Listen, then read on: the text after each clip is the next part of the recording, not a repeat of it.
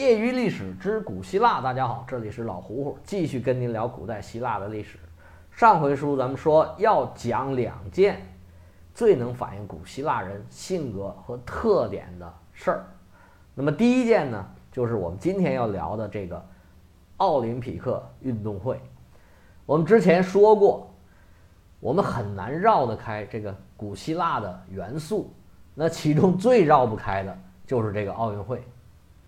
那每届开奥运会的时候，那都是锣鼓喧天、鞭炮齐鸣，这个红旗招展、人山人海。可以毫不客气地说，这个奥运会是人类活动里面规模最大的一个。没有哪个活动说每四年开一届，让全球十六天的时间里所有其他活动全部让路。那么赛前有预热。赛后有回顾，那么赛中这十六天可以说是天天的媒体轮番轰炸，真的是躲也躲不开，而且是全球各个国家有很多城市都来申办这个奥运会，那么在奥运会上得到金牌也是人类无比荣光的一件事儿。那么得到金牌的这个人回到国家，那是自己国家的英雄，因为他四年一届，那么很多人呢都把他。和自己的年龄记忆联系起来，而且呢，这个奥运会是很多国家和比如说城市吧，它划时代的一个事情。那么大家都肯定印象特别深，二零零八年北京开奥运会的时候，那个大脚印儿啊，那个美奂美轮的这个张艺谋执导的这个开幕式，刘翔得冠军，那么中国男篮最后一秒的绝杀。很多事情大家都是印象深刻，而且这个奥运会呢，就标志着中国从世界的舞台的边儿上往中间走了。这不是眼看着二零二二年北京又来召开这个冬奥会，那我现在讲书的时候呢，正是二零二零年，本来这个东京奥运会是要召开的，但是呢，由于这个疫情，那推后一年举办奥运会。那日本是百般的不乐意，他为啥不乐意啊？因为需要做的准备是太多了。他如果说改期或者推迟，这个损失太大了。但是没办法，因为疫情的原因嘛，那最终决定改在二零二一年召开。相信这个也是一个奥运会上很重要的回忆吧。那么奥运会最厉害的一点就是在奥运期间。所有的战争都停战，不管你交战双方有什么深仇大恨，都不能在奥运会期间进行战争。那这一点就是从古希腊的奥运会传下来的。那么古希腊人为什么要举办奥运会呢？那古希腊的奥运会是什么样的呢？哎，那么我们今天就来聊聊这个事儿。那么第一届古代奥运会的举办时间呢，是公元前七百七十六年。这个时间在中国，咱们是什么时候呢？我说一个时间吧，就是说在六年以后，在公元前七百七十年的时候，是平王东迁。那平王东迁就意味着西周变成东周了。那么东周的开始，就是所谓的春秋时期的开始。大家现在哎有没有印象了？那么基本上就是说，在第二届奥运会举办两年之后，那么第三届奥运会举办的两年之前，中国从西周开始过渡到春秋了。那么这一年对于希腊来说，也有一个很特殊的意义，它是古希腊信史的开始。什么叫信史呢？那么就是在这个时间之前，古希腊都处于一个神话和传说的年代。那么打这儿开始，逐渐的就有纪年和记事，有这种确切的记录了。那么在历史学界，管这个奥运会召开之前称为古代希腊，用英文说叫 Ancient Greece 或者叫 Ancient Age。那么打奥运会召开以后，就叫做古典希腊了。虽然也是古代的，带个“古”字儿。它是古典希腊，听着就没有那么古，而且有点文雅的意思。那英文来说就是 （Classical Greece） 或者叫 Classical Age。那么举办奥运会的地点呢，在古希腊是固定的，在什么地方呢？在奥林匹亚的神圣之林那边有一个体育场。那么旁边还有一个宙斯神殿。那么开始的奥运会呢，是一项酬神的活动。现在这个我们取奥运圣火的时候，都是打扮成女祭司的这个演员来这个采这个圣火，所以说这个是个宗教活动。但是后来呢，发展的这个功能就越来越多了，哎，也越来越出名了。那么希腊人为什么要举办奥运会呢？我们要从希腊的人和希腊的土地的特点来说起。希腊人有什么特点呢？我们不是说这个奥运会最能反映希腊人的特点吗？那么希腊人的特点啊，我来总结希腊人特点就是各具特点。它有很多的城邦，有很多的不同的人。那每个城邦呢，都保留自己的差异性，各种性格、各种特色，在希腊人里面反映的很明显。我们拿最有名的这两个城邦来举例子，一个是雅典。一个是斯巴达，斯巴达是一个非常专制的，用武力取胜的这么一个城邦国家。那么雅典呢，则是以贸易、文化和民主制度来取胜的这么一个国家。那么希腊还有成百上千的这个城邦国家，有的大，有的小，那么有各种各样的特色。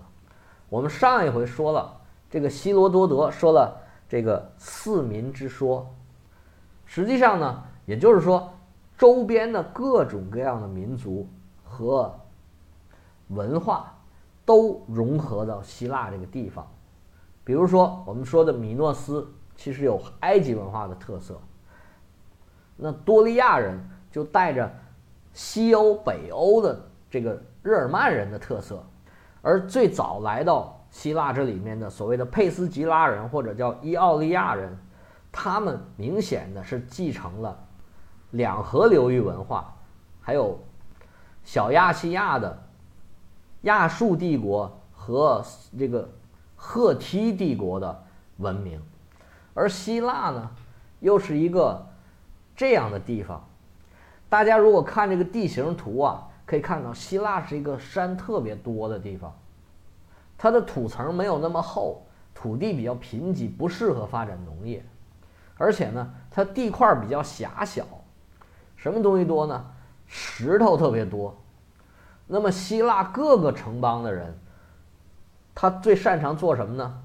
我们之前说过啊，迈锡尼文明最擅长的就是做石头建筑，他们就非常会做堡垒。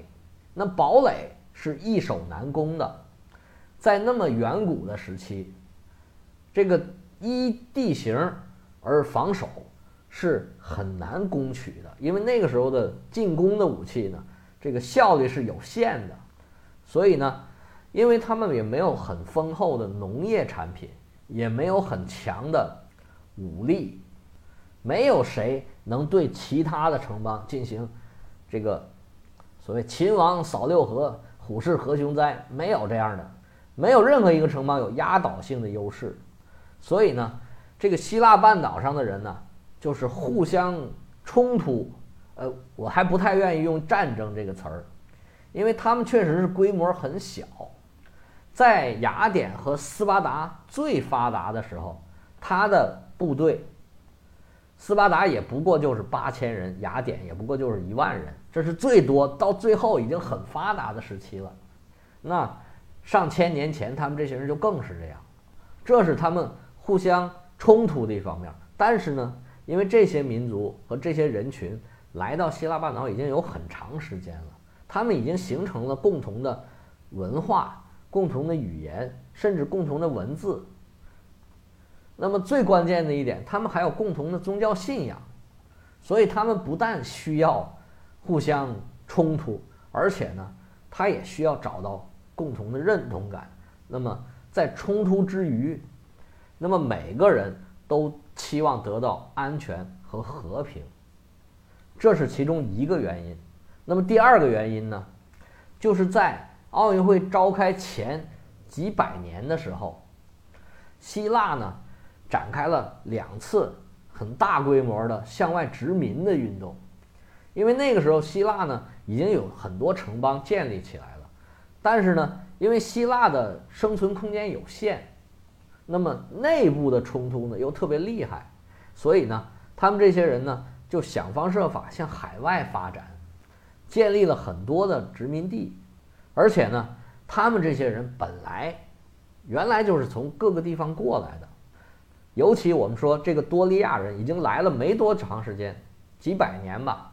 所以呢，他们是很愿意继续向外发展的。他们这个这个向外扩张的基因还没有安定下来。那么第一次殖民浪潮，他们是先往西，这个在意大利半岛和西西里岛上建立了很多殖民地，然后呢，又在小亚细亚的沿地中海的这沿岸建立了很多城邦。其中有很多是到现在都还很有名的城市，你比如说雅典建立了那波利，那波利是现在意大利南部很有名的一个城市。那斯巴达人建立了这个塔兰托，斯巴达人就这么一个海外殖民地。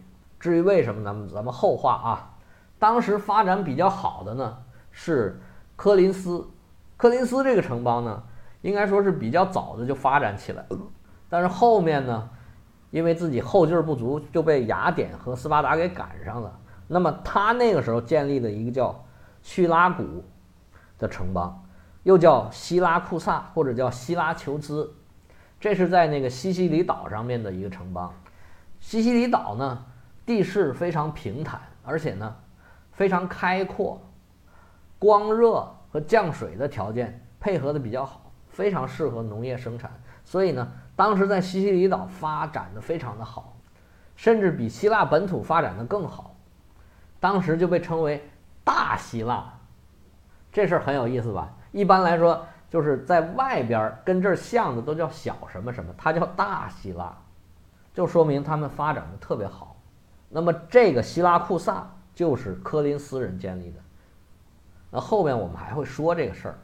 那么第二次移民浪潮呢是。向东北方黑海方向移动，那么黑海那边呢，沿岸呢是非常平坦而且很开阔的，正好弥补了这个希腊的各方面的不足。那么这个第二次移民，斯巴达是没有参与的。至于他为什么没有参与呢？呃，这个我们后面紧接着就会讲。那希腊人建立的这种城邦啊，它有一个什么特色呢？希腊人这些城邦呢，都是。有自己独特的文化和独特的特长，就是每个城邦都有自己赚钱的方法。他是鼓励每一个人都有自己的特长，那么他的市民的平均的素质是很高的。那他往往建立在什么地方呢？当时你可以看出来，希腊人是非常鸡贼的，他那种。完全荒蛮的地方他是不去的，那么已经有很强大的政权或者说有很强大的势力地方他也不去，他去那种虽然已经有人了，但是呢这人的势力还不是很大，他们专门找这样的地方，而且呢他需要在海港的有些犄角上、有些山坡上，这个地势险要的地方建立城堡，那么一旦受到攻击，他们就。躲到城堡里面，因为他们可以在海上进行补给。你从大陆上打来，你只要没有制海权，你就弄不死我。那么这种这个沿海的城邦文化一直影响到了后面文艺复兴时期，直到后面那个特别强大的民族国家，像法国呀、德国这样的国家兴起了，他们才由于人数相差实在是太大了，那么城邦就逐渐逐渐没落。啊，这扯远了，咱们再拉回来，因为他们出去殖民的人很多，那么这些殖民地的人，他也需要说，我希腊文化、希腊语言、希腊宗教的认同，他们也急需一个重大的活动来增强自己的文化认同。那么就在这种背景下，那么奥运会的召开可以说就是顺理成章的了。那么奥运会具体是什么形式的呢？开始啊，这个奥运会规模呢并不是特别大。那参加奥运会的是些什么人呢？它有两个标准，第一个就是要会说希腊语，第二个要信仰希腊的诸神，这个非常正常啊，因为本来奥运会就是一个这个宗教活动，开始呢就只有跑，但是跟现在的奥运会一样啊，我们现在这奥运会也经常增加一些新的项目，那么后来呢，这个除了竞赛之外，又增加了田赛。就是像什么跳高啊、跳远啊、投掷啊这些项目，后来又增加了很多格斗类的项目。那么，古代奥运会最受欢迎的一个项目是赛车。在公元前六百八十年的第二十五届奥运会上，四匹马拉的这个战车比赛开始登场了。我们现在这个赛车呀，都是一项特别烧钱的运动，而且呢。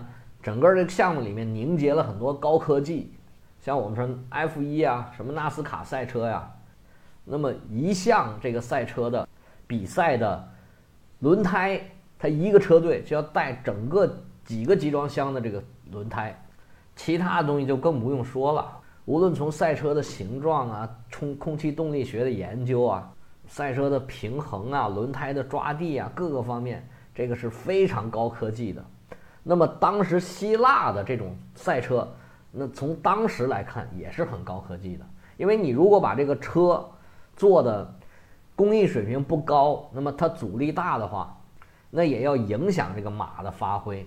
而驯马呢，当时来讲也是一项非常困难的、非常烧钱的这么一个项目。